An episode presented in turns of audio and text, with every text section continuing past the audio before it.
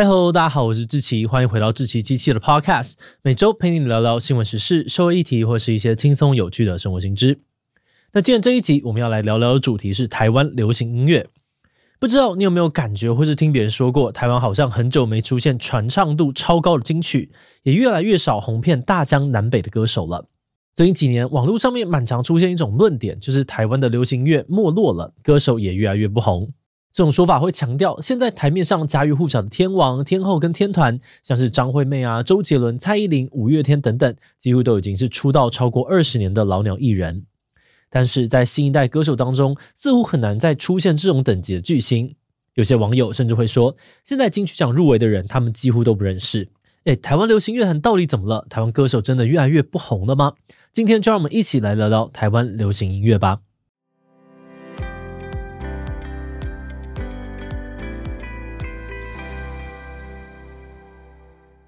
关于歌手到底红不红这个问题哦，每个人心中都有不同的标准。但我们团队在收集资料的时候，发现大家会有台湾歌手越来越不红的感觉，多半是比较出来的。至于比较的对象呢，大多是以前的台湾乐坛，尤其是被称作台湾流行乐黄金时期的两千年代，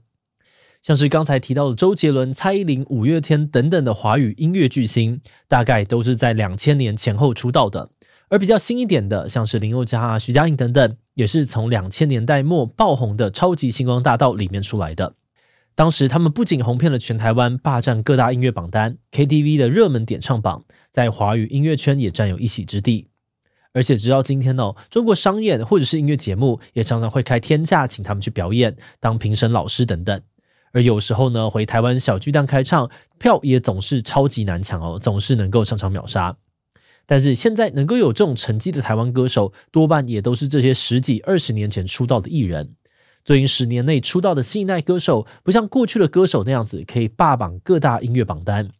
去年 KKBOX 的华语年度单曲累积榜前十名当中，只有四名是出道十年以下的台湾歌手，其他不是出道已久，就是中国的新生代歌手。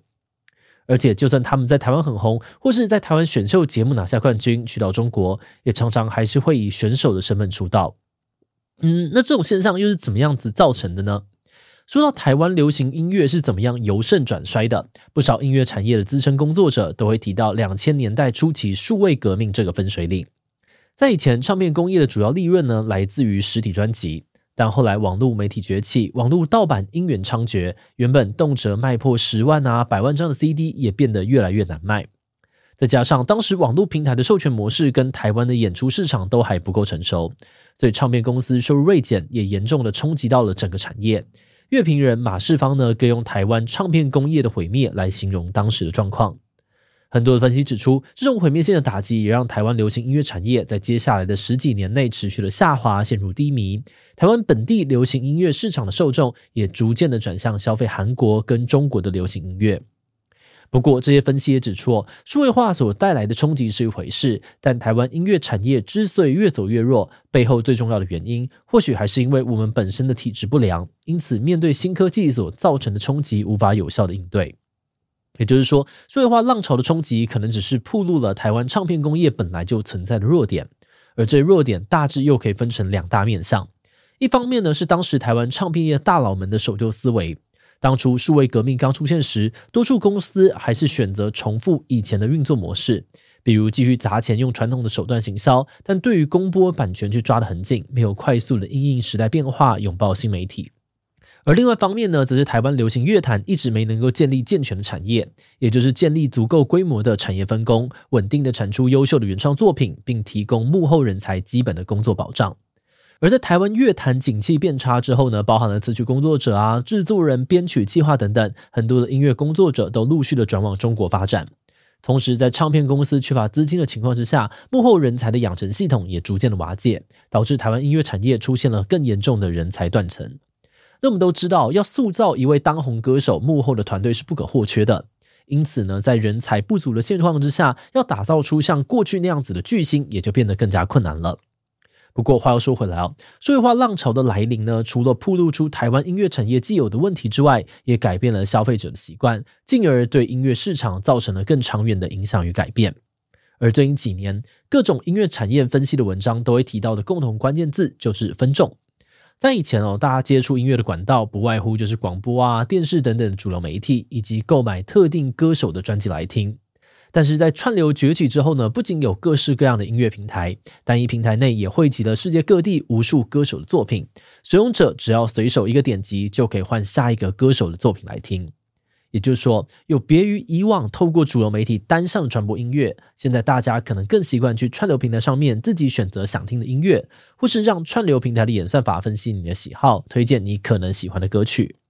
此外，消费者可能也比较少像过去那个样子，一张专辑同一位歌手一路听到底。现在更多的呢是把听乐的时间零碎的分散在好几名歌手身上。而在这种音乐消费习惯的改变之下，市场就比较不容易再出现像以前那个样子，整个世代都在听同一个歌手、同一首作品状况。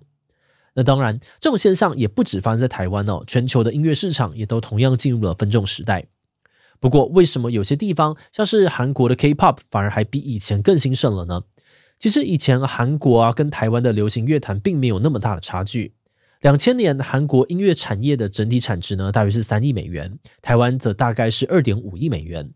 但同样，面对数位科技的崛起、专辑销量的下滑、市场分众化等等冲击，韩国流行音乐却逆势成长。现在的 K-pop，不仅是在韩国的国内盛行，在全球的音乐市场的成绩也是有目共睹。那当然，韩国流行乐能够成功的背后原因相当的复杂，其中包含了韩国国内文化与政策的影响，另外也跟大型娱乐公司主导之下复杂的产业分工与商业经营模式有关。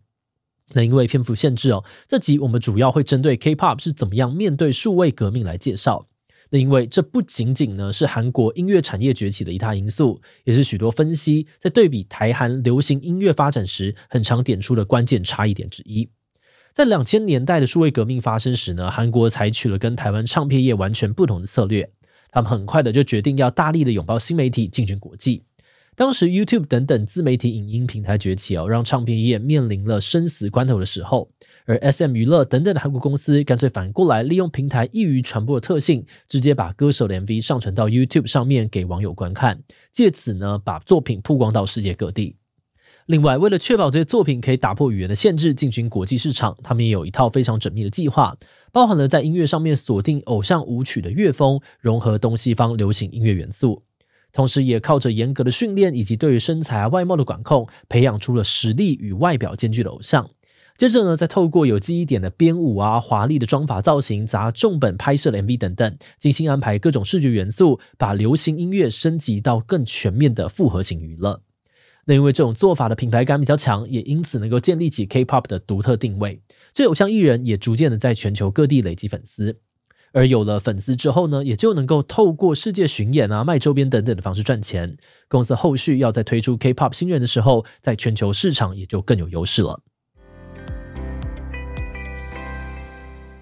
节目的最后呢，也想来聊聊我们制作自己的想法。这次在收集资料的过程当中呢，我们看到很多网友的观点是，现在台湾歌手的实力其实并没有比以前差，虽然可能没有以前那么红哦，但这也未必是坏事。很多人提到，在数位革命之后呢，虽然主流唱片业陷入了低谷，但台湾的独立音乐其实发展的越来越蓬勃，市面上面也因此出现了更丰富、更多元的音乐类型。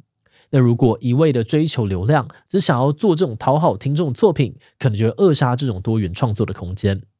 那我们是觉得哦，台湾这几年的音乐越来越多元，固然是一件好事，但是追求红跟流量这件事情，或许还是有它的必要性。毕竟人气多少会跟变现能力成正比，如果钱不够多，光是要养活产业工作者就是问题了，更难以形成健全的产业。甚至直到现在哦，很多独立音乐人呢，还是要靠着政府的补助金跟标案，才能够继续的做音乐为生。那这种歌手由政府养，而不是乐迷养的状况，恐怕不是长久之计。那当然，这并不是说台湾音乐人应该要放弃自己对于音乐的坚持，但我们觉得去扩大跟深化市场还是一件非常重要、不能够忽略的事情。那说到这里哦，有些人可能会觉得，那我们或许可以复制韩国的做法，但是 K-pop 的发展毕竟是经过了很长期的布局，付出了非常大的代价，才能够有今天的成果，而且也牵涉到了他们自己很复杂的背景脉络。所以我们觉得，现在台湾呢未必能够直接复制贴上韩国的那一套，就算真的照做，也不一定可以达成一样成绩。那比起呢，去复制别人的成功经验了，我们觉得或许可以从台湾音乐市场的现况出发，比如考量到台湾现在有很丰富的独立音乐，那么在相对小众的类型当中去拓展粉丝群体，加深粉丝的粘着度，来增加变现力，可能也是一个可以施力的方向，也说不定哦。好的，那我们今天关于台湾流行音乐的介绍就先到这边。如果你喜欢我们的内容，欢迎按下最中的订阅。如果是对于这一集台湾流行音乐的内容，对我们 Podcast 节目或是我个人有任何的疑问跟回馈，也都非常的欢迎你在 Apple Podcast 上面的下五星留言哦。那今天的节目就到这边告一段落，我们就下集再见喽，拜拜。